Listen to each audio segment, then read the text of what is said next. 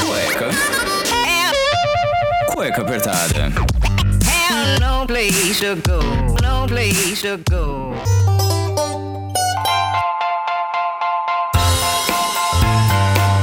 Muito bem, sejam bem-vindos a mais um programa do Cueca Apertada. Eu sou Rafael Silveira, seu criador e host desse podcast, que a gente aborda diversos assuntos e muitas vezes desmistificar os temas mais complicados que aparecem no mundo da podosfera, em que vocês mandam através do arroba Cueca Apertada no Instagram e também pode mandar aquelas perguntinhas pros convidados, assim, se você é um dos nossos padrinhos. Sim, o Cueca Apertada tem um padrinho para você contribuir ali com, com uma ajudazinha financeira ali de 5, 10, 20 ou 40 reais, ou até mais, se você quiser, se você for muito bem abastado de vida. Então, se você quiser saber a pauta, mandar pergunta pro convidado, isso depende do nível do padrinho. Você pode mandar ali no padrinho, no www.padrim, o padrinho é com M, .com.br barra cueca apertada e seja um cueca apoiador. Recadinhos dados aqui e também o programa 100 que a gente conversou com o Daniel Japor, que vocês sabem que é um grande amigo, companheiro, guia de Aurora Boreal, que foi um programa fantástico que ele contou tudo pra gente, as novas expedições que ele tá fazendo. Então, todos os downloads que vocês deram aí no programa, meu muito obrigado, compartilhamento, enfim, todo o empenho que vocês deram no nosso centésimo programa. Coisa mais maravilhosa, vocês sempre pedem, ai, como é ver a Aurora Boreal, não sei o que. Tá lá no programa, escuta, porque obviamente eu tenho que fazer esse jabá, porque a nossa convidada dessa semana é uma inspiração. Eu tenho que falar aqui que é uma inspiração. Foi uma no, um novo meio de fazer podcasts, porque a gente tá muito acostumado a esse negócio de você sentar, botar três, quatro amigos, debater um tema, às vezes uma entrevista, como a gente faz aqui no Cueca Apertada, chama um entrevistado, a gente faz umas perguntas, tenta desmistificar alguns temas, mas a nossa convidada é inspiração porque mudou muito a minha percepção de como é um podcast jornalístico em que tem uma introdução, tem uma sonorização, tem toda uma produção por trás, né? Então a nossa convidada dessa semana, pra vocês terem uma ideia, é só um pouquinho do currículo dela. Ela é jornalista, pós-graduada em jornalismo investigativo e experiência em comunicação digital. Já deu diversas entrevistas falando sobre a produção, edição, roteiro e apresentação do podcasts na rádio CBN, Vozes, Histórias e Reflexões. Vencedora do prêmio Vladimir Herzog, produção jornalística em áudio. Isso é só uma pincelada, né? Do que ela já fez. Isso aqui tem muita coisa nesse currículo. Fantástico. Eu tô falando ninguém mais, ninguém menos que ela. Produtora fantástica, Gabriela Viana. Gabi, muito obrigado por participar, estar aqui. Eu quero uma salva de palmas aqui, vou botar as palmas na edição, que agora a gente não consegue botar nada, porque a produção é essa. Kiz, é uma honra ter você aqui no Cueca Apertada. Ah, honra é minha de estar aqui, né? Muito obrigada pelo convite, eu fiquei super feliz. Embora tenha esteja com a agenda, tipo, super corrida aqui, foi super difícil a gente marcar, mas eu fiquei super feliz com o convite, estou super animada pro nosso papo. Uau! E eu devo confessar que eu tô com muita sorte ultimamente. Sempre que eu tô conseguindo entrevistar umas pessoas que são referências para mim. Porque quando a gente começa um podcast, a gente fala, putz, queria que essa pessoa conversasse comigo, seria muito bacana ter esses, essa identificação com as pessoas que você tem um, um prestígio. E ultimamente, modéstia à parte, as pessoas estão aceitando vir participar do, do Cueca. Então, é, conseguir é, você, o, que eu falei do Daniel Japor, o Nilson Júnior, que tem o canal no YouTube lá, Um Bilhete Por Favor, também, que aceitou, também é outro amor de pessoa. Cara, são pessoas que a gente pensa que são inalcançáveis. E uma mensagem no Instagram, a Gabi já aceitou o convite de bate pronto, acho que nem tinha escutado o programa em nenhuma vez, nem sabia que tava se metendo, deve ter pensado como todo mundo fala, cueca apertada, que que é isso? Que coisa de maluco. Que muita gente estranha, mas eu tenho que agradecer mesmo, porque já rasgando mais cedo ainda, o Vozes foi uma inspiração para muitas coisas e a, me abriu os olhos para essa parte de jornalismo investigativo. E com a vinda dos podcasts, assim, com a produção por trás, que a CBN tem uma produção muito forte por trás aí, a gente conversou que tem editor, tem, tem a produção, que é da Gabriela, e traz muito, assim, pra gente aprender mesmo e, e como o próprio podcast diz, né, histórias e reflexões são assuntos totalmente díspares em que você tem os dois lados de uma temática e te faz pensar muito. Isso eu, eu levo muito pro, pro podcast aqui. Sabe que quando a gente começou a, a planejar o Vozes, é, essa era uma das premissas, né? A gente precisa trazer todas as, as visões possíveis dentro de uma mesma discussão Porque nem sempre a gente consegue fazer, né? Às vezes você pede, tipo, pega uma resposta, pede uma resposta para alguém e aí o... a pessoa não responde, né? Vai responder, tipo, muito tempo depois, depois que a matéria foi ao ar e tal. E aí no Voz a gente não queria fazer essa coisa declaratória, a gente queria contar histórias de pessoas, né? De pessoas reais. E poder permitir que elas criassem é, esses essas dúvidas, levantassem as questões que envolvem cada assunto. Então, essa foi a primeira premissa da criação do, do podcast. E a segunda foi: a CBN queria criar um podcast. E foi muito curioso que foi no mesmo momento que a minha vida estava mudando de cabeça para baixo. Eu sou do Rio e o meu marido tinha vindo, tinha sido convidado para uma oferta de trabalho em São Paulo. E aí ele veio, eu falei: eu não vou, não gosto de São Paulo, não vou. Fiquei no Rio, ele veio. E aí, quando ele já estava aqui, já devia, se não me engano, uns três meses, é, ele me chamou para conversar e falou assim: cara, tá difícil, não dá pra gente manter duas casas em, tipo, em, em duas cidades extremamente caras. Assim, a gente precisa tomar uma decisão. Ou você vem ou eu volto de, pro, pro Rio. E aí você pesa, né? Coloca tudo na ponta do lápis e ele falou: cara, vem pra São Paulo. Tipo, é um, um outro mundo que vai se abrir também para você em termos de carreira. E eu tava assim: ninguém me conhece em São Paulo, não conheço ninguém em São Paulo, vai ser o caos. E, mas ao mesmo tempo eu vim com medo mesmo, assim saí do Rio, eu tava, na época eu trabalhava no Jornal Globo e no, no Extra, né, que tinham se juntado no Rio, e saí de lá, vim pra São Paulo sem nada, assim, sem menor possibilidade de fazer nada. Você largou tudo, emprego e tal, e veio Larguei pra cá. tudo, emprego, tudo, e vim pra cá. E aí na minha cabeça, eu falei assim, agora eu vou tentar uma coisa diferente, vou fazer algo que eu nunca fiz, vou buscar fazer TV, que foi a única coisa que eu ainda não fiz em jornalismo. E aí eu virei e falei assim, vamos tentar TV, ok. Vim pra São Paulo. Cheguei em São Paulo, meu primeiro dia em São Paulo, eu recebi uma mensagem do meu chefe da CBN em São Paulo e falando assim: me contaram que você está em São Paulo. Verdade? Aí eu, ah, é verdade e tal. Ele, então, quer voltar pra CBN? E a primeira coisa que eu pensei foi, tipo, não, porque eu quero fazer uma coisa diferente era período de hum, eleição presidencial, né? E eu pensei, ah, ele vai me chamar para ser repórter de, de, eleição, eu não tô afim, que a gente chama de carrapato, né? De ficar acompanhando o, o candidato. Aí eu não tô afim de fazer isso, não quero, não quero, não quero. Mas assim, ao mesmo tempo, algo me dizia que eu precisava ouvir o que ele tinha pra dizer. Certo. E eu virei e falei assim, não, mas vamos conversar assim, vamos, vamos ver. E aí marquei, fui conversar com ele. Quando eu cheguei para conversar com ele, ele falou para mim assim: Você. Então, a gente tá querendo criar aqui no, no CBN um podcast. Aí eu, ah, é? Ele é, ele, você ouve podcast? Aí eu parei, olhei pra cara dele assim, tipo, eu só ouvia na época, eu tinha ouvido poucas vezes uma Amigos, assim. Sim. Aí eu olhei pra cara dele, eu, claro que eu ouço, vários. Óbvio. Acho ótimo. Óbvio. E aí ele virou pra mim e falou assim, ah, então legal, então você já sabe o que eu tô falando. Aí eu, aham, sei super. E aí ele disse, então, a gente tá querendo criar um podcast, mas a gente quer fazer uma coisa diferente. E um, ele, eu acho que você se encaixa super nesse, nesse projeto. Aí eu, mas você já sabe o que vocês querem fazer? Então, a gente queria uma coisa que misturasse um pouco profissão repórter, que desse uma possibilidade para a gente se, se aprofundar um pouco mais em alguns temas, mas ao mesmo tempo a gente quer chamar, quer pegar um público completamente diferente do público da CBN. A gente quer um público mais jovem. E aí, quando ele começou a falar o que ele queria fazer, o que a rádio queria fazer e, e tudo que tinha, tudo que envolvia o projeto, ele me soltou uma pergunta assim: é, o que, que você sempre quis fazer da sua vida? Porque a gente está super aberto a ideias. E assim, aquela, aquela pergunta, eu olhei pra cara dele e virei e falei assim: claro que eu quero oportunidade agora, onde é que assina? Pode, pode passar no RH? e aí ele disse: não quer pensar? Eu disse: não, não quero pensar, já pensei tudo que eu tinha pra pensar estou de volta. Uhul! E aí eu fui no, no mesmo dia, assim, eu dei entrada em todos, todas as burocracias para voltar. E eu cheguei em casa falando pro meu marido, eu falei, eu tenho a oportunidade de pensar o que eu sempre quis fazer na minha vida. Aí ele tá feliz, eu não tô apavorado, que eu não faço ideia do que eu queria fazer na minha vida. e aí eu comecei a pensar em tudo que, assim, eu podia trazer para esse programa e eu cheguei à conclusão de que eu queria ouvir histórias de pessoas, eu queria sair da coisa do, do lead, né, do, do jornalismo tradicional, do hard news ali, e queria pegar algo que fosse mais profundo, que conversasse mais com as pessoas e que a gente pudesse ter a possibilidade de discutir é, comportamentos nossos.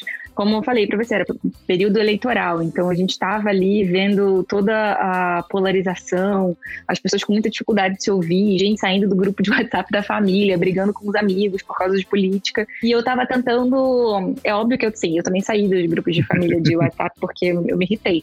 Mas o mas a minha ideia central ali era tentar entender por que, as pessoas estão pensando tão diferente, assim. O que que leva cada um a criar uma visão diferente de mundo e como é que a gente tem uma mesma situação e a gente olha pessoas diferentes olham para aquela situação de formas diferentes e tiram dali ensinamentos diferentes. E aí foi com essa premissa, foi essa premissa que eu levei para a CBN e eles gostaram muito da ideia. Eu falei, bom, então vamos fazer isso. Só que eu não quero fazer no formato mesa redonda, porque eu queria explorar uma outra possibilidade. Eu falei, posso fazer como se fosse, tipo, um documentário, assim, em áudio? E aí eles, claro, pode, vamos, vamos ver o que, que dá e tal. E na época, 2018, isso tinha, assim, tinha alguns podcasts narrativos já, que já tinham surgido, mas ainda não era tão falado, né? As pessoas estavam muito mais na mesa redonda, na entrevista e tal. Até porque é muito mais, mais prático de produzir e para você botar no ar uma vez por semana. Sim. E aí eu lembro que a minha maior inspiração acabou sendo o Ivan Né, com o Projeto Humanos. Eu me viciei, assim, eu ouvi o primeiro episódio e falei, nossa, meu Deus do céu, isso aqui é uma obra-prima. E aí eu ouvi todos os episódios, ainda não tinha saído o caso Evandro. Projeto Humanos, aí, um dos podcasts mais conhecidos no Brasil. O, nesse caso aí, que foi o caso Evandro, bateu 4 milhões de downloads e virou série, isso em junho de 2019. Eu ouvi todos os episódios, levei como referência. Levei o Mamilos também como referência, a Rádio Cafandro eu levei como referência também pro, pro Voz e alguns podcasts de fora. E aí, nesse meio tempo, assim, eu virei a louca do podcast, né? Porque eu vi tudo que eu tinha escutado ainda minha vida toda. E a rádio abraçou, assim, a ideia. Eles não sabiam muito, muito bem onde ia levar, mas eles abraçaram super. E, e na minha cabeça, era engraçado que as pessoas pensavam assim, ah, mas vai ser um podcast sobre o quê? Eu olhava para as pessoas, assim, com um olhar, tipo, querendo matar. Porque, você não tá entendendo a minha proposta? Minha proposta é muito clara, né? Exatamente. E aí tinha um, um rapaz que trabalhava comigo, que era o Paulo Vinícius. E aí ele virou e falou assim: não, mas a gente precisa conseguir resumir em uma linha. E eu olhava pra cara dele do tipo. É óbvio que tá resumido em uma linha. Ele, qual é a linha que você vai resumir? Então, o podcast é sobre histórias. E eu vou trazer histórias de vida pra gente poder refletir sobre o mundo. Ele olhou pra minha cara e você e a torcida do Flamengo.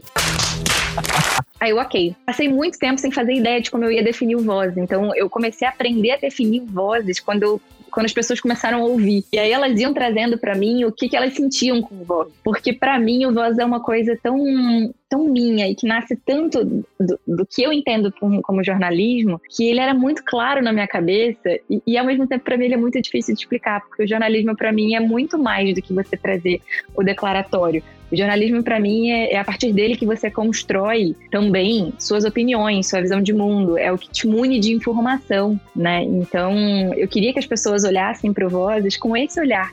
E aí, hoje eu consigo definir que, para mim, o Voz é um, são áudios documentários sobre gente real, histórias reais, pessoas reais, para a gente conseguir refletir sobre, o, sobre a sociedade que a gente vive. E, e, aí depois as pessoas foram trazendo né, a questão da empatia, de se colocar no lugar do outro pra, a partir do podcast. Mas é, é um grande desafio porque além de, de ser uma narrativa longa, né, ele tinha uma premissa de 45 minutos e eu chutei o pau da barraca e coloquei para uma hora, o que para o sofrimento dos editores. Mas ele tem uma, uma estrutura difícil de fazer, mas eu acho que acima de qualquer coisa da, da estrutura dele tá o grande desafio em ter um episódio que não se liga com o próximo. Sim. Né, como você estava falando, cada episódio é um tema diferente, você nunca sabe o que vai esperar do, do Vozes. E ao mesmo tempo que isso é muito legal, isso é muito assustador, né? Porque se você não gosta do tema, você não dá play.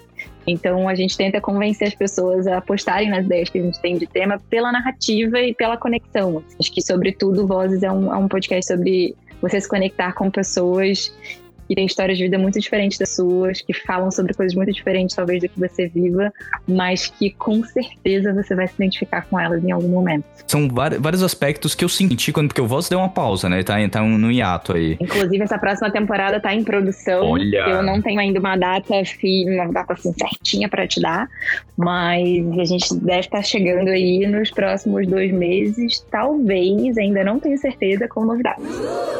Uau! É, em primeira mão, hein, aqui no Cueca Apertada estão sabendo, porque, assim, a última notícia que eu tenho do, do Vozes foi o de aniversário, né? Dois anos. Foi o último que foi produzido. Foi, foi em novembro. E além de você, tem mais gente produzindo voz também, né? É, geralmente sou eu, a, a Érica, né? Érica. Que agora ela foi pra outra função na rádio, a gente teve a mudança de, de equipe de novo. Uhum. Então a Érica foi pra produção CBN Brasil, que é o programa do, do Sardenberg na rádio. E por enquanto eu tô sozinha, tô eu e o Claudio Antônio, né, que é o sonoplasta, mas geralmente sou eu, uma produtora, e a gente tem ali um estagiário. Uhum. E aí tem os nossos editores de texto, que são os chefes de reportagem da rádio também. Ah, entendi. Então parece que é uma grande equipe que é só da Vozes, mas não é. Tudo- Todo mundo faz um pouquinho de cada Tem coisa. um braço, né? Todo mundo vai se ajudando ali na, na produção como um todo. É, eu falo isso porque, assim, muitas vezes a gente tá ali e aí, quando. Obviamente, era antes da pandemia. é, ia num lugar e você descrevia o, a casa da pessoa, como ela tava sentada, às vezes com o, o seu olhar e transmitindo isso através da voz, pra quem tá só escutando aqui, a gente fala, ah, podcast você escuta quando você tá lavando a louça, é, no trânsito. E aí, quando você transmite essa, essa coisa do rádio AM, que a pessoa demonstrava todo aquele empenho co- contar uma história, como se fosse ler um livro, na verdade, um audiolivro, te transporta pra cena de uma forma que é sensacional. E você se sente que você tá ali, você é um espectador naquela cena no que tá acontecendo. E isso me marcou muito assim no Vozes, quando. Nas primeiras vezes que eu comecei a escutar. Os assuntos também, porque teve um que foi sobre a ditadura militar. Tudo que, é tudo que é ensinado é que foi um período muito ruim, tal, que foi um, a censura tal. E tem pessoas que acreditam que foi bom. E esse lado eu nunca tinha tido. Que para as pessoas que viveram em certos aspectos da vida delas acharam que foi muito bom, que gostariam que voltassem. Então esse episódio me marcou tanto que eu falo, gente, como pode, né? A gente só tem uma visão que ele. Tem tem poucas produções que te mostram o outro lado. Como que você chegou nessa ideia de demonstrar essa, esse, essa dualidade entre um, em um único tema? Primeira coisa que eu preciso dizer pra você é que, assim, eu trabalho com gente muito boa, sabe? com gente muito criativa e com pessoas que abraçam muito a- as ideias malucas que eu tenho e que tem outras ideias malucas também. E esse episódio surgiu disso. O Hermínio Bernardo, que é o outro repórter que participa comigo nesse episódio, é um, é um amigo meu de redação. né? hoje ele não trabalha mais no CBN, tá no My News, mas é, a gente é muito amigo. E aí ele virou pra mim e falou assim: tem uma sugestão pro Vozes. Eu tava caçando qual seria o último episódio da temporada, porque na minha cabeça, o último episódio da temporada tem que ser aquele que vai conectar todos os outros episódios. E a primeira temporada do Voz, ela teve ali cinco episódios em que não se conectaram nada com nada, mas ele tinha ali uma. Era uma proposta inicial. A gente ia ver o que, que o Voz ia dar, né? Então eu nem considero muito isso. Mas a segunda temporada, o último episódio foi esse de memória. E ele começou com o Hermínio falando pra mim assim: tem uma sugestão de episódio? Vamos falar sobre memória, como é que as pessoas lembram das coisas? A gente pode falar sobre Alzheimer e tal, papá.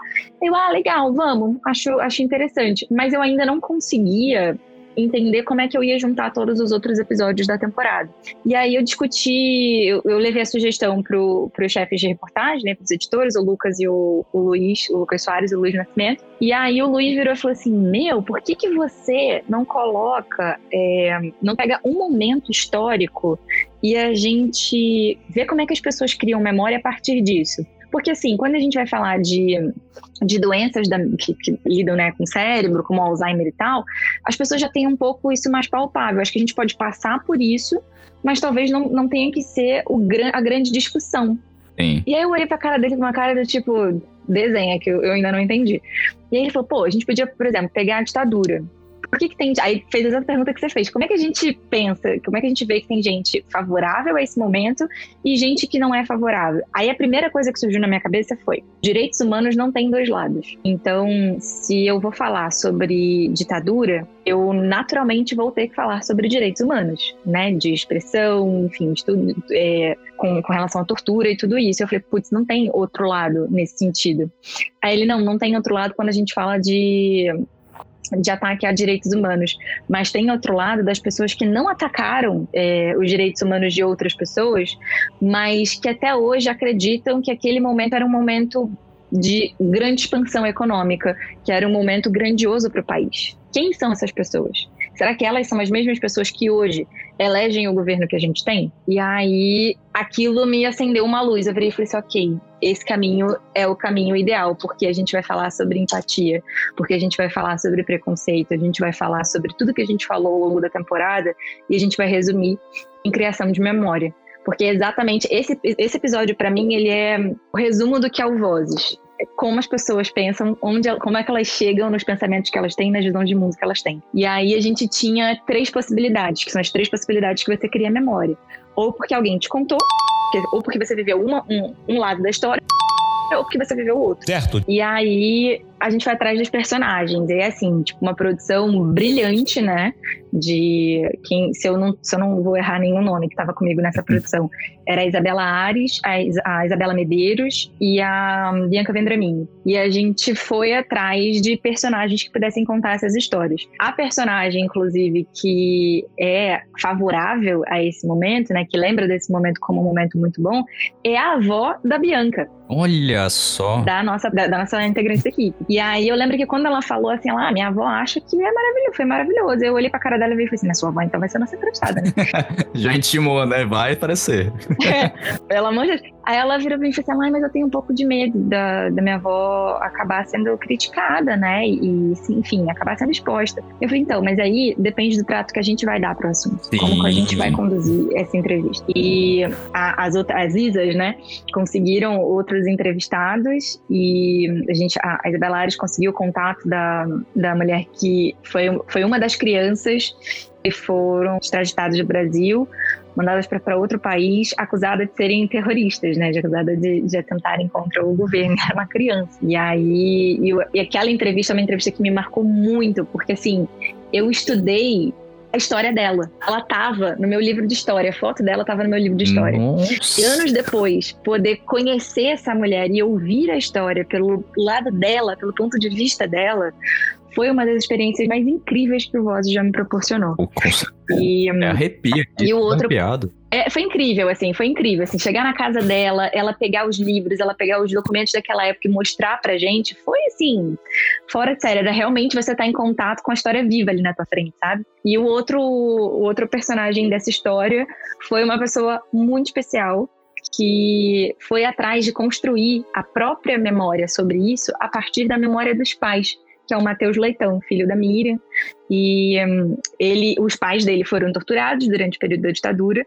Ele resolveu criar o livro, né, que também virou série, o Em Nome dos Pais, a partir das histórias dos pais. Só que os pais dele nunca tinham contado para ele sobre o período da ditadura.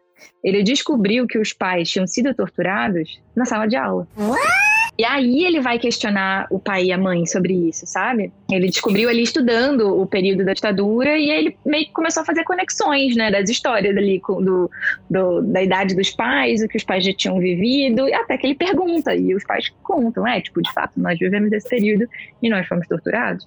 E aí ele, por conta própria, levanta toda a história dos pais. Ele encontra é, as pessoas que torturaram os pais dele. É, então, ele cria ali uma memória sobre esse período que dialoga 100% com quem ele é. Né? Ele, ele foi fruto também de, de duas pessoas que vieram desse período e que viveram esse período. Então a gente tinha ali três personagens muito marcantes, muito fortes. A gente foi atrás dos especialistas que pudessem contar pra gente o que acontece no cérebro na criação de memórias.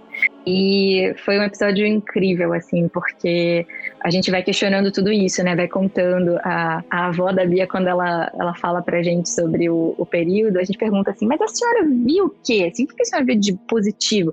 Ela, ah, mas a gente podia sair na rua, a gente podia fazer tudo. Ela, eu tinha medo, porque os meus filhos eram estudantes, mas assim, fala pra eles: não se mete em crenca que tá tudo certo. E aí eu vi mas não tinha nada, assim, nenhum elemento que pudesse dizer pra senhora que aquele período era um pouco esquisito assim, que era, não era normal o que você estava vivendo. Aí ela, ah, quando você pergunta assim, tinha algumas coisas. Por exemplo, a gente tinha que pagar a, a luz, acho que era às 8 da noite. Às 8 da noite a casa tinha que estar toda escura e todo mundo tinha que estar dormindo, porque tinha toque de recolher. Aí eu, aí eu perguntei, mas você não achava isso esquisito? Ela, naquela época não, porque assim, eu já ia dormir cedo, já fazia parte da, da minha vida, e assim, a gente não tinha, eu não tinha contato com isso. A gente não tinha o que vocês têm hoje, que é essa gama de informações chegam a ao toque de um dedo, né, na tela Sim. do celular. Então a gente não tinha isso. A gente sabe, quando a gente sabia das coisas e, e, a imprensa era controlada também, a gente sabia que era tudo muito positivo. Foi isso que eu cresci vendo. Ela foi entender que não era algo bom quando surgiu a comissão da verdade, quando as coisas foram sendo mais explicadas. Aí eu, muitas coisas para mim foram ficando mais claras. Mas eu não vivia a tortura, eu não via a tortura de perto. Ninguém da minha classe social, da minha classe econômica, viveu isso. Então, assim, era como se fosse uma bolha em que eu vivia. É. E aí, assim, não é óbvio, essas pessoas viviam em bolhas. Eram bolhas completamente diferentes e a gente vive em bolhas assim hoje. Eu e você, talvez a gente não esteja, talvez quem esteja ouvindo também, não esteja sentindo, não tenha sentido em momento nenhum a grande dor da pandemia, por exemplo. Né, de você perder alguém da, da tua família. É, sem ar, como foi é, Manaus. Manaus. Sabe, a gente não. Eu, graças a Deus, não vivi nada disso. Assim, eu vi minha família inteira ter Covid, mas ainda bem todo mundo passou é, por isso de uma forma mais tranquila. Mas eu não tive esse contato. Eu não perdi o meu emprego por causa da pandemia, sabe? Então, assim, a gente vive em bolhas, a gente vai entender do momento pelo que a gente recebe de informação e pelo que a gente vive. Se hoje a gente não tivesse a informação que a gente tem, eu, por exemplo, teria uma visão completamente diferente da pandemia. Eu ia dizer que a pandemia aconteceu lá fora porque aqui ela não aconteceu. Ela afetou o meu jeito de trabalhar, mas eu não tive grandes perdas, tirando o não poder ver minha família, não poder viajar para encontrá-los, não poder encontrar os meus amigos. Assim, eu fiquei fechada no meu apartamento, mas, tipo, graças a Deus eu tenho um apartamento para poder passar esse momento, sabe? Sim. Então, acho que esse episódio foi uma foi um pouco disso assim foi esse esse misturar de, de sensações. Foi muito difícil para mim fazer entrevista com ela porque em alguns momentos eu senti que eu estava impondo a minha visão sobre aquele período para ela também e eu tive que segurar um pouco a onda e entender que é a visão dela ela tem ela viveu aquilo eu não vivi. Eu assim como o Matheus é, construo a minha visão da do período da ditadura militar a partir do que eu estudei, a partir dos relatos que existem, das informações que eu vou consumindo. E, e, é interessante a gente olhar que quanto mais a gente consome informações diferentes, maior é a nossa visão sobre, sobre aquele momento. De forma alguma, eu acho que foi um momento positivo, nem economicamente falando, mas eu consegui com aquele episódio entender um pouco mais, conseguir ter um mínimo diálogo com quem entende que aquilo foi um momento bom porque a gente começa a olhar um pouco sobre a perspectiva do, do outro, de ele vive numa bolha diferente, ele viveu aquilo numa bolha diferente. E aquela experiência que ele teve constrói a sensação a memória. memória. que ele tem daquele período. E, e, vocês ainda fazem o debate depois, né? Tem um, é uma semana, uma semana um programa inteiro lá dos 40 minutos, e na semana seguinte vocês fazem um debate com algum outro entrevistado é, para falar sobre o assunto, né? Então, esse que é o, é o, bacana também, né? De você poder, além de você só absorver, o pessoal dá uma réplica, né? Os ouvintes dão uma réplica para vocês, mandam perguntas, e vocês se mexem ali na produção, que vocês já fizeram um programa, já tem meses atrás, tem que escutar o programa de novo para ir conversar com o entrevistado entrevistado. É, o Rodrigo eu chamei por causa do da temporada do Vida de Jornalista que ele fala sobre memórias, isso, né? Isso, isso mesmo. E a gente já tinha toda a ver de, de trazê-lo, a gente está tentando já um, uma uma parceria com o Rodrigo há muito tempo em algum episódio. Não, ele é incrível. Esse episódio foi super legal fazer com ele. E o, e o Luiz Mauro, assim, eu, se eu pudesse botar o Luiz Mauro num potinho, eu colocaria, porque ele já participou de outros episódios do Vozes e todas as entrevistas com ele são incríveis. Porque ele é extremamente didático, ele é extremamente claro, assim, sabe? Ele consegue passar as coisas num, com leveza. Então, foram, foram duas entrevistas legais. O Vozes em Debate, ele vem como um, o programa é quinzenal, né? O Voz é quinzenal. Então, o programa principal, né? E aí o Voz em Debate entrava na semana que não tinha nada, até pra gente manter a conversa, né, viva. E eu achava exatamente o que você falou, assim, tem, tem um tempo para você digerir uh, o que acontece no episódio, né? as histórias e como que elas te tocam, que opinião você tira daquilo, se você acha que o episódio foi muito bom, se você acha que o episódio foi horroroso. Então tem um, um precisa de um tempo ali para maturar aquilo. E o debate, ele vem nesse lugar do tipo, teve alguma pergunta que eu não fiz? Teve algum momento em que a gente falhou e que você, ouvindo o episódio, quis perguntar? Esse é o momento. Exato. Então vem participar, esse é o momento. Eu não. No Voz a gente nunca tem a coisa, a coisa da, de ler a mensagem do ouvinte, né, nos episódios, até porque os episódios já, são tão grandes que a gente não coloca. Mas o Voz em Debate é esse lugar, assim, onde os ouvintes vão participar, onde eles vão criticar, onde eles vão perguntar, onde eles vão contar as histórias deles. Ele nasceu nesse, nesse formato também de mesa redonda. A gente geralmente tem dois convidados, tem um ou outro episódio que a gente faz com uma pessoa só.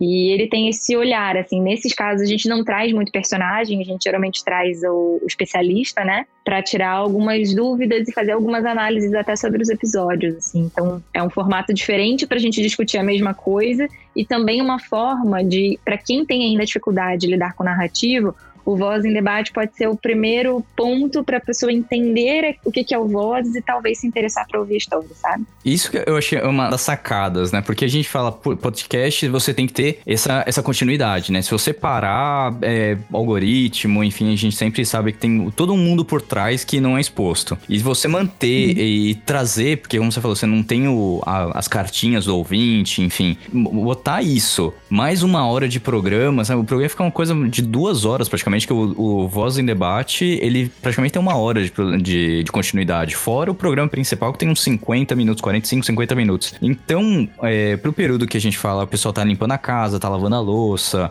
é, tá no trânsito, acaba perdendo um pouco. E também dá uma aquela carga de informação. E aí até digerir e tal, pô, tem uma semana para pensar, talvez escutar o programa e mandar uma pergunta, um especialista para conversar, porque é muito bacana ter, ter essa ferramenta de você ter vários contatos para conseguir ter essa dinâmica toda, na verdade. Mas é que eu acho engraçado, quando a gente começou a pensar o, o Voz em Debate, ele era só um lugar onde a gente ia colocar ali é, também para continuar marcando ali o território, educando algoritmo e tudo mais. E aí depois ele se tornou o, o lugar onde os ouvintes entram, os ouvintes conversam, os ouvintes debatem.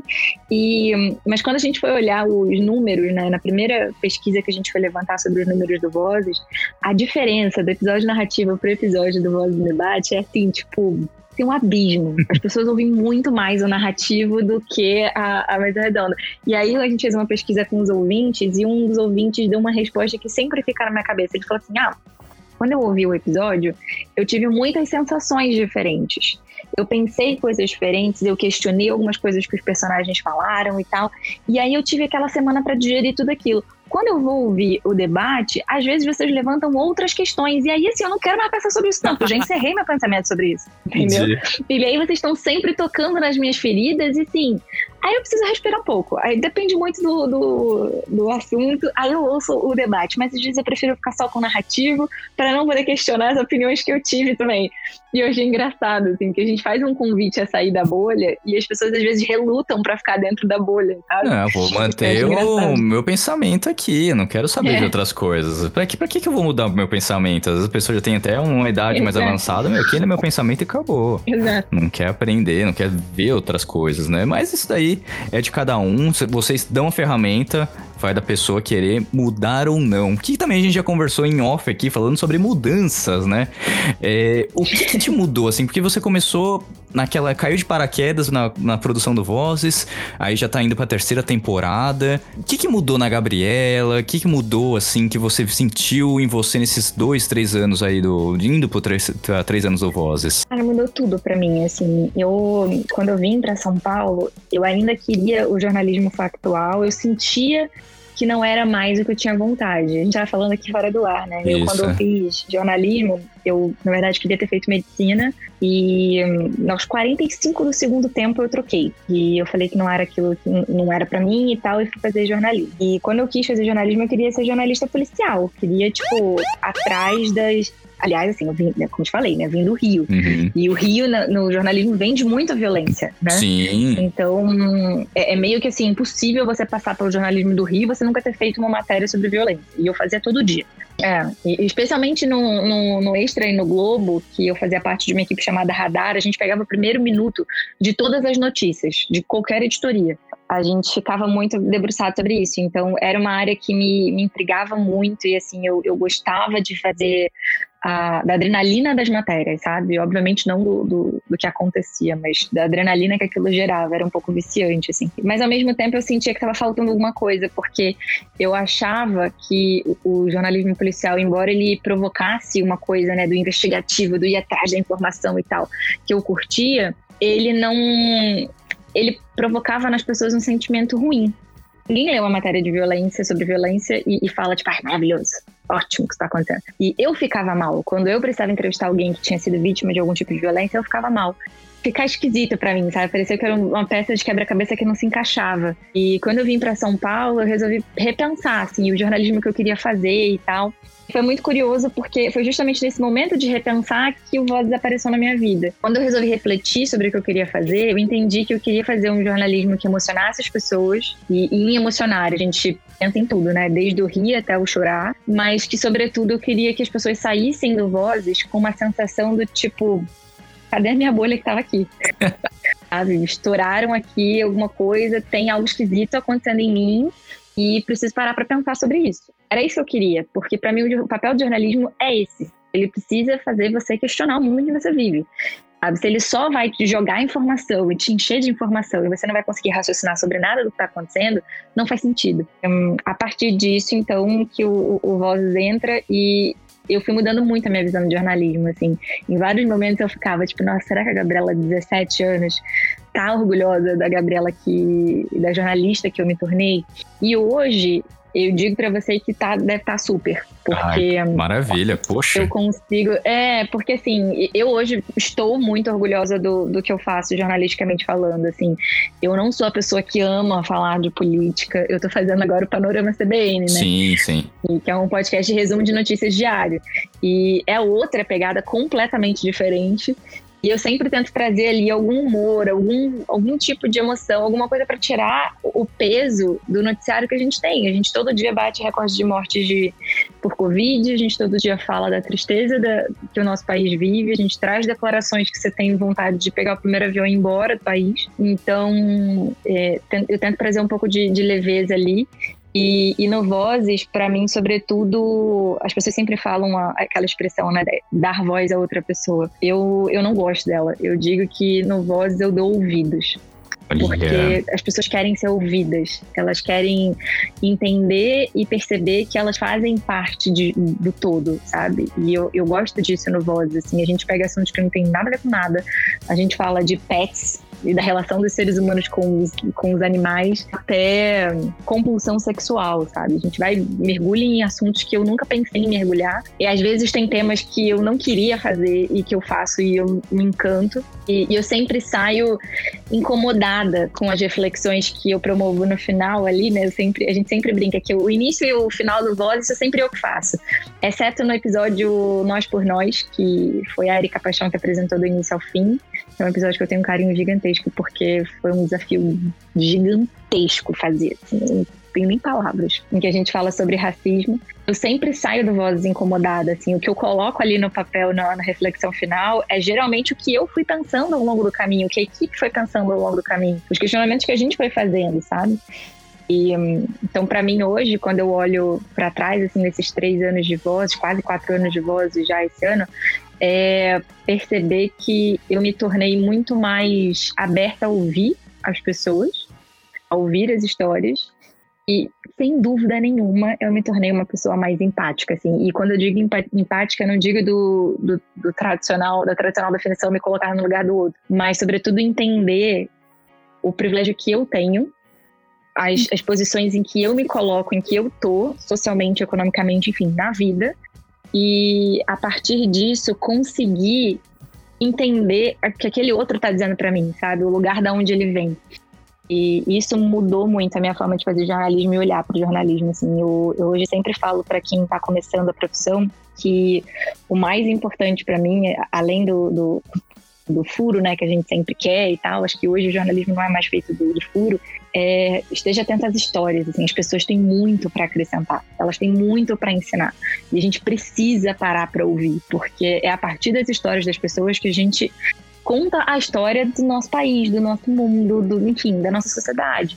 Então, se elas não forem ouvidas, a gente não tem nada para contar, sabe? Eu fiz um especial agora recentemente sobre Manaus, quando Manaus ficou sem ar. E eu estava na produção do Vozes aqui e de repente aconteceu o que aconteceu em Manaus. E eu liguei pro meu chefe e falei: posso fazer um especial sobre Manaus? E ele virou e falou assim: você vai fazer o quê? Eu falei: eu vou contar as histórias de quem se viu sem ar. É, assim, porque é, é, absurdo você pensar num país que, tipo, as pessoas da noite pro dia ficam sem oxigênio. Numa crise sanitária respiratória. Assim, não, não tem lógica. E aí ele falou: não, beleza, pode fazer. Fiz em uma semana tudo. Conversei com médicos que ficaram sem oxigênio no hospital. E conversei com pessoas que não tinham oxigênio, porque não tinham oxigênio no hospital, não tinha mais vaga no, no hospital, tiveram que se tratar em casa. Conversei com gente que teve o familiar é, transferido de estado sem nenhuma mensagem ser enviada e para a família e conversei com pessoas que com um rapaz que assim eu chorei a entrevista inteira. Ele hum, perdeu o pai e a mãe com a diferença de uma hora. Nossa. Os dois sem ar. Os dois com Covid e os dois sem ar. Imagina o psicológico e ele tava da pessoa. Com... Exato, exato. Assim, e ele tava com Covid e ele foi o único que pôde se despedir dos pais. E aí, assim, a mulher dele grávida, ele tinha dado a notícia pra mãe horas antes dela morrer. E foi horrível, assim, foi uma entrevista que. E, e o pior de tudo é você estar tá numa videochamada. Porque numa hora dessa, eu abraço essa pessoa, eu seguro a mão Pô, dela. você faz o, o impossível pra você dar um mínimo de conforto a uma pessoa dessa, gente. Exato, você desliga o gravador, mas por uma tela, você não, não, tem, não tem muito o que fazer. Então, assim, a única coisa que eu consegui, na hora que ele começou a chorar, eu fiquei em silêncio. Quando ele parou, assim, que ele se recuperou, ele olhou pra mim e disse assim, pode perguntar. Aí eu virei, aí eu virei pra ele e falei, você quer que eu desligue o, o gravador? Você quer chorar? Você quer que a gente converse sobre outra coisa nesse momento? E aí ele virou pra mim e falou assim, tomar a decisão de te dar entrevista não foi fácil. Meus pais morreram ontem. Mas eu acho que eu preciso te dar essa entrevista porque eu não quero mais que absolutamente ninguém sinta o que eu senti e o que eu tô sentindo agora. E aí, aí eu desabei de vez, né? E, e, assim, você só pode agradecer por uma pessoa ter uma. ser tão capaz de fazer algo desse tipo, sabe? Porque nesses momentos a gente se sente um baita de um urubu, né? Fica ali tipo, esperando a tragédia acontecer pra conversar com as pessoas sobre a tragédia. E aí depois que você desliga o gravador, você volta pra sua vida e a pessoa tá lá lidando com o problema dela, sabe? Você traz essa Então- memória de novo pra ela, né? Porque Exato, Você exato. falou, foi no dia anterior e aí ainda tá muito recente, tá muito forte ali. E aí você chega, olha, quero fazer uma matéria tal pra gente mostrar isso que tá acontecendo. Você pode tocar na sua ferida de novo, porque eu- a gente precisa Exato. fazer alguma coisa pra isso? Gente, é muito É, complicado. E assim, e aquele fazer alguma coisa que é muito relativo, né? Exato. Porque assim, o que eu de fato vou fazer é contar aquela história. É, é tentar, a partir daquela história, fazer com que as pessoas reflitam o momento que a gente tá vivendo. Mas, tipo, efetivamente, eu não posso fazer nada por aquela pessoa. A gente se conheceu por uma mensagem de WhatsApp. E a gente tava se vendo pela primeira vez no vídeo chamado, eu tava pedindo pra ele dividir comigo todas as dores dele, sem nunca ter me visto. Né? E, e- e, assim, eu terminei a, a conversa com ele, é, desliguei a, a chamada e no final do dia, eu passei o dia inteiro pensando nele, passei tipo a semana inteira pensando em todas aquelas pessoas que eu conversei e no final do dia eu mandei uma mensagem pra ele de novo, perguntando como ele tava, se eu podia ajudar de alguma forma. E ele virou pra mim e falou assim: Acho que você me ajudou muito porque hum, eu não tava conseguindo conversar com ninguém. E quando a gente consegue colocar pra fora, a gente reflete também sobre o que a gente tá pensando. Então, acho que eu consegui, eu vou conseguir lidar melhor com a dor depois de ter conseguido falar pra você absolutamente tudo que passava na minha cabeça e que eu não conseguia falar com os meus irmãos, porque eles também estão vivendo a mesma dor que eu. Poder ser útil de alguma forma pra essas pessoas, eu acho que é o papel do jornalista também. Nossa, com certeza. Não tem nem nem que falar, porque a gente acha, ah, jornalismo, como você falar, é urubu. Mas também tem esse contraponto que é informar. Que hoje é a nossa grande briga, né? É, é contar pra. A, a mídia perdeu completamente um, a credibilidade com as pessoas, com a sociedade. A gente tá vivendo um momento que as pessoas se informam pelo WhatsApp, pelo Facebook. E assim, eu digo isso pra você porque dentro da minha casa acontece isso. Meus pais, enfim, meus familiares às vezes me mandam um vídeo de WhatsApp aqui, olha o que tá acontecendo aqui. Não, a imprensa não fala, você sabe que eu sou imprensa, né? Você pagou a minha faculdade, criatura, pelo amor de Deus. Não faz um negócio desse. E aí, às vezes, hoje, hoje já, já teve uma, uma reeducação lá em casa, que é o seguinte: meus pais, agora, quando eles recebem alguma coisa, alguma informação via WhatsApp, assim, eles mandam pra mim e falam assim: Isso é verdade? Aí, às vezes, eu ligo e falo assim: Vamos pensar junto. Faz sentido? Ah, pra mim faz. Faz sentido pra você por quê? Aí a gente começa a pesquisar a- a- as respostas pra aquelas dúvidas, né? Tipo, então tem várias, várias fake news que eu acabo no, no, no WhatsApp com, com os meus pais, principalmente, vindos desse lugar, assim, porque eles acabam recebendo essas informações o tempo inteiro pelas redes sociais. Eu acho que o dia que muito, foi muito curioso foi quando eu botei meu pai e minha mãe pra assistir o Dilema das Redes. Sim. Eles dormiram metade do filme. Mas no. é, e eu ficava assim, olha, presta atenção, olha aqui, olha isso daqui, fica prestando atenção. E aí, quando terminou, eles nesse final eles estavam acordados, e aí a minha mãe virou e falou assim: Eu não sabia que no Facebook só recebo aquelas coisas que eu gosto. E tem É. essa, essa espécie de bolha.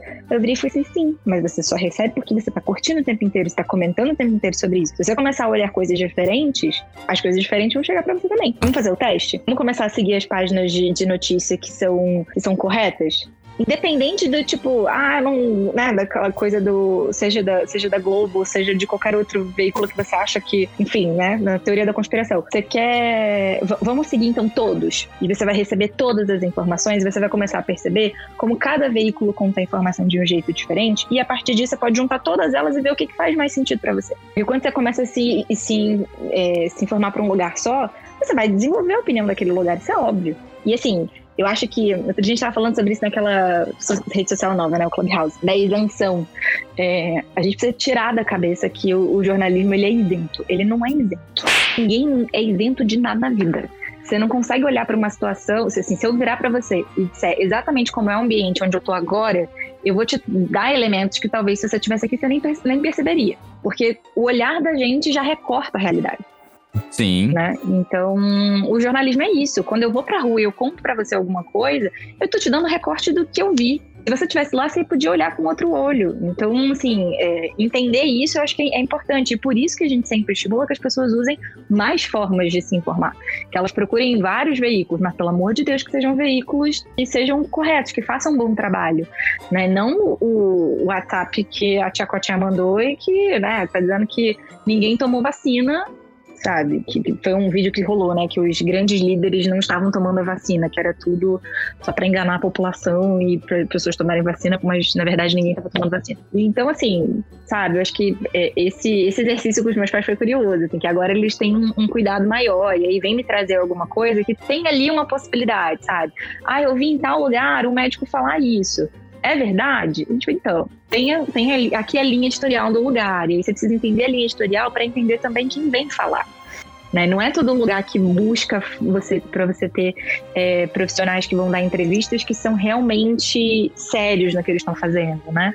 Sim, não, perfeito. Se todo mundo fizesse um pouquinho disso, tivesse essa paciência de ir atrás da informação, de acabar com esse negócio de, de disseminação de notícias à torta e direito, cara, acho que a gente conseguiria melhorar um pouquinho o pensamento crítico, ajudar também a, a diminuir e muito essa questão de notícia falsa, de vacina tem chip, enfim, todas essas loucuras que eu não sei quem a mente criativa. E será que não é isso que te move no jornalismo hoje?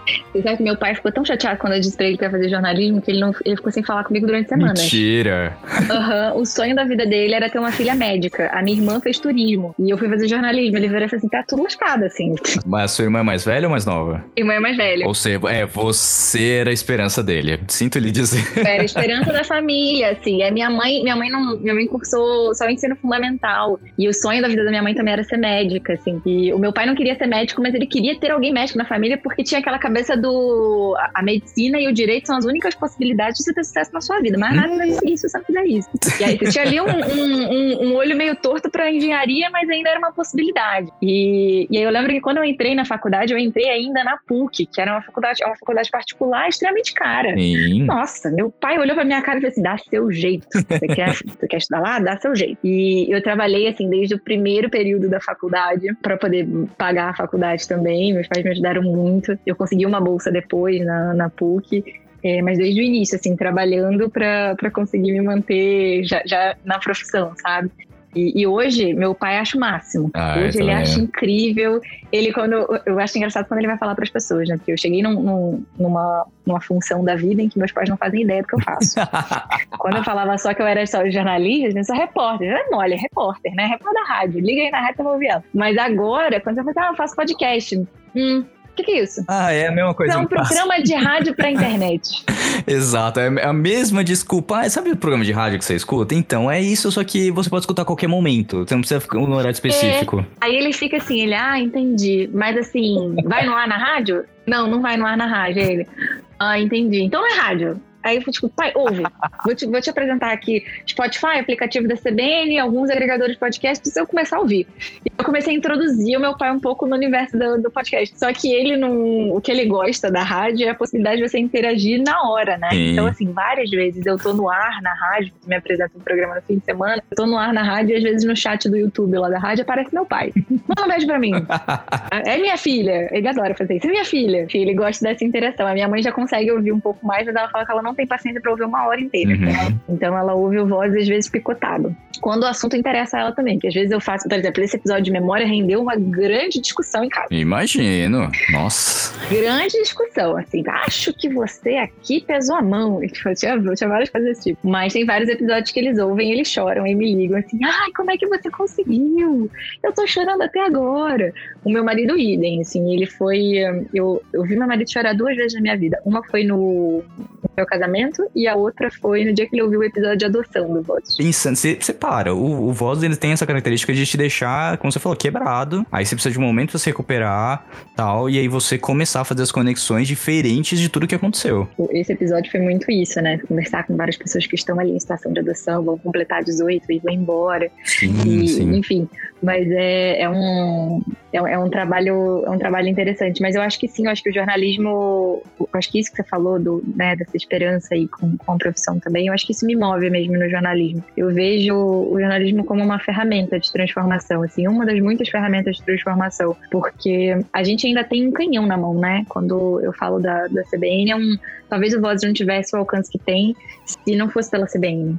Né? Então, poder chegar a mais pessoas, porque tem ali um público que é fiel da rádio e que elas começam a ouvir, se as pessoas começam a ouvir o, o teaser do Vozes no Ar e se interessam pelo assunto vão lá conferir o podcast, é, e aí, assim, chegar a mais pessoas com isso, isso eu acho que é um- até muito legal do, das grandes grandes empresas entrarem no meio do podcast, é essa possibilidade de você abrir esse mundo para as pessoas e, e fazer com que elas possam perseguir ali a busca delas, né, por, por produtos que, que agreguem alguma coisa. E, e eu acho que o, o vem para mim muito nesse sentido de ter uma esperança ali. Eu acho que o, o jornalismo faz esse papel de transformar, de ajudar a transformar, de ajudar a abrir espaço para que outras vozes sejam ouvidas. Acho que ainda tem muita coisa para a gente mudar no jornalismo, mas eu acho que a gente está começando a fazer isso, está começando a abrir mais espaço, está começando a cobrar mais diversidade, que é um assunto né, muito, muito importante de ser debatido na sociedade, mas no jornalismo também. E, enfim, acho que esse, esse olhar, essa busca de, de tentar transformar e tentar fazer com que as pessoas minimamente parem para refletir é o que, me, o que me move no jornalismo hoje, sem dúvida.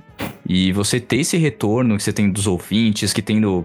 Cara, seu pai te mandando mensagem, eu achei um máximo no- enquanto você tá no ar. Acho que é, acho que é uma das coisas Eu mais já li mensagem dele uma vez sem saber que era ele, tá? Olha só. Eu não reparei. Foi muito engraçado, que foi na virada do ano. Eu entrei num. Fui, fui ler a mensagem do- dos ouvintes e tal, aí vi lá, tipo, Alberto, meu pai é Alberto. Aí eu fui, entrei e falei assim: ah, tem aqui um ouvinte Alberto falando, manda um beijo pra mim, filha. Aí eu, ah, tá, é o meu pai, gente, de meu pai mandando mensagem. Então, um beijo pra você, pai.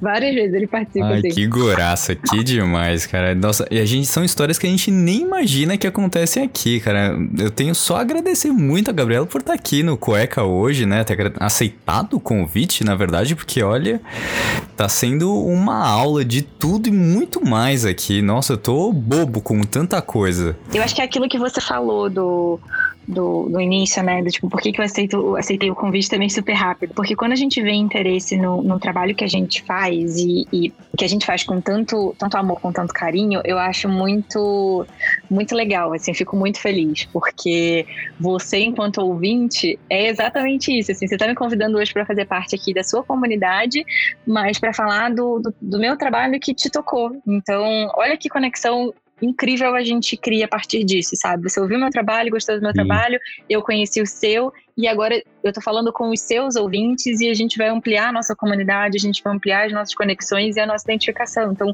eu acho isso incrível e, e para mim é o é também isso que me ajuda a, a manter, sabe, a, a vontade de, de continuar produzindo, independente das dificuldades que aparecem no caminho. Uau, e é exatamente esse sentimento que eu carrego também aqui no Cueca Apertada com os ouvintes, de querer trazer informação, conhecimento e ver que o pessoal realmente gostou do que foi apresentado e tem muito carinho aí que a gente recebe de todos os fãs, dos ouvintes em si, aqui também. Passou até muito mais do que a gente tinha combinado, né, Gabi? A gente foi falando aqui, batendo um papo. Mas é, a gente gosta assim, quando a gente conversa, o entrevistado continua falando e se expõe bastante, né? Porque a gente tocou aqui em coisas muito pessoais da vida, do trabalho, em momentos que não foram ao ar no, no Vozes, né? Então, Exato. tem coisas aqui que a gente fala, nossa, nem sabia. Tem momentos que eu me arrepiei aqui. E eu acredito que os ouvintes também que estão escutando agora devem ter falado, nossa, eu não acreditava. Porque a gente pensou, pô, essa é uma pauta engraçadora, vamos contar, pô, É, acho que às vezes algumas coisas que nem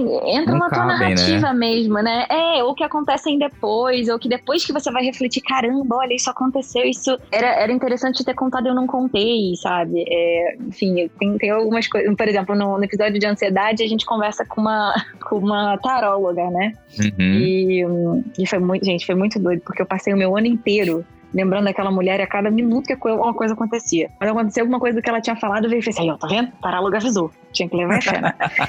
Ela falou algumas coisas que a gente dividiu com os ouvintes, né? A gente não colocou a sessão toda, mas a gente colocou ali a chegada, algumas coisinhas que, que dava para compartilhar, até porque quando você tava ali na sessão, ela, ela acabava falando de, de assuntos muito pessoais. Mas um pouquinho a gente trouxe. E, e é legal, eu acho, poder, você poder dividir isso e quebrar essa barreira de que o apresentador é só o apresentador, ou o jornalista é só o jornalista, e que sobre a minha vida ninguém vai saber, sabe? Porque eu acho que é legal, justamente no podcast, a gente poder criar essa conexão e mostrar, assim, no Voz eu tento fazer isso. Eu sou a pessoa que tá indo pra rua, eu e a equipe, a gente tá indo pra rua, tá indo buscar respostas para as perguntas que a gente tem e que a gente acha que são as suas perguntas também.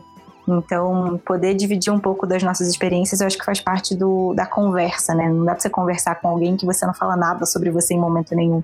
Então, acho que é bem por esse caminho. Mas é justamente isso, porque no começo o, do, do podcast, eu, eu falava, nossa, mas eu vou me expor tanto assim, sabe? Vou falar da minha vida pessoal, vou falar das coisas, dos meus pensamentos, é, junto com os meninos que faziam comigo no início. Aí eu falei, gente, por que não? Vai que a minha linha de pensamento não é a mesma que a sua. A gente sempre acha que a gente não tem nada para acrescentar pro outro, né? Exatamente. E aí acaba sendo totalmente diferente, traz um conhecimento, traz um, um outro pensamento, né? Uma outra abordagem e faz essa conexão. É meio louco isso. É, as pessoas se conectam com pessoas, né?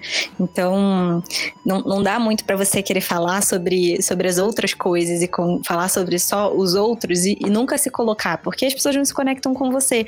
No podcast, então, a gente só tem a voz da pessoa, né? Se ela não tiver nada, sei lá, de engraçado, se ela não emocionar a gente de alguma forma, ou se ela não tiver nada que a gente fala, putz, isso já aconteceu comigo também, você nem ouve direito a pessoa, né? Você só deixa ela ali, tipo, ah, tá, beleza, é a pessoa que faz a pergunta ou é a pessoa que tá me contando a história. Mas o legal é que você cria uma identificação mesmo, que você consiga conversar com essa pessoa. Eu acho engraçado que no Voz, às vezes, as pessoas mandam pra gente histórias, tipo, que elas não dividem com a família, sabe? Teve um cara Uhum. uma vez que mandou mensagem pra gente dizendo que ele estava traindo a esposa com a sobrinha.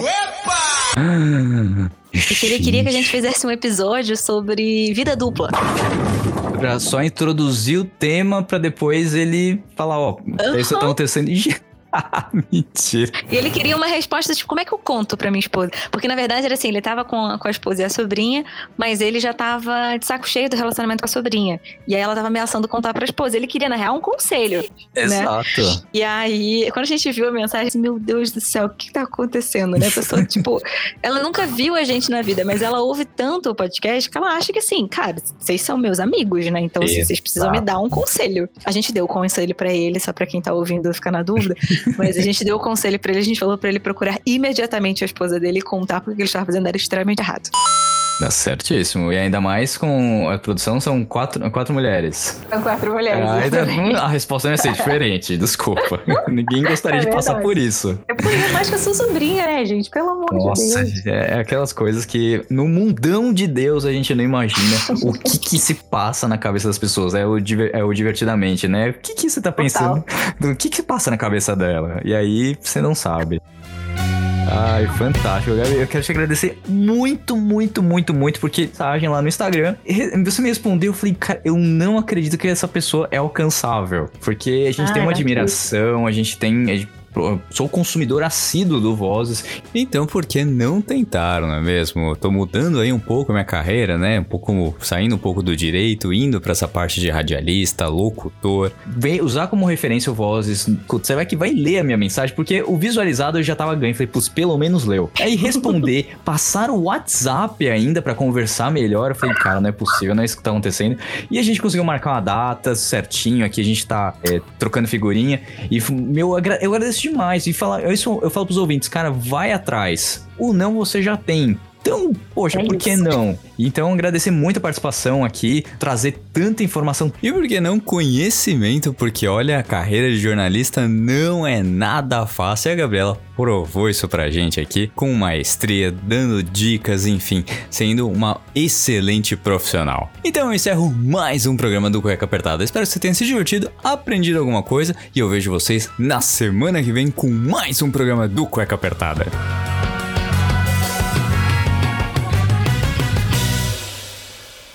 Infelizmente o programa já terminou, mas se você quer escutar os outros programas, é só entrar no Google Podcasts, Apple Podcasts, no Deezer, no Spotify e escutar todos os programas desde o início. Lembrando sempre que esse programa foi editado mais uma vez por mim, Rafael Silveira.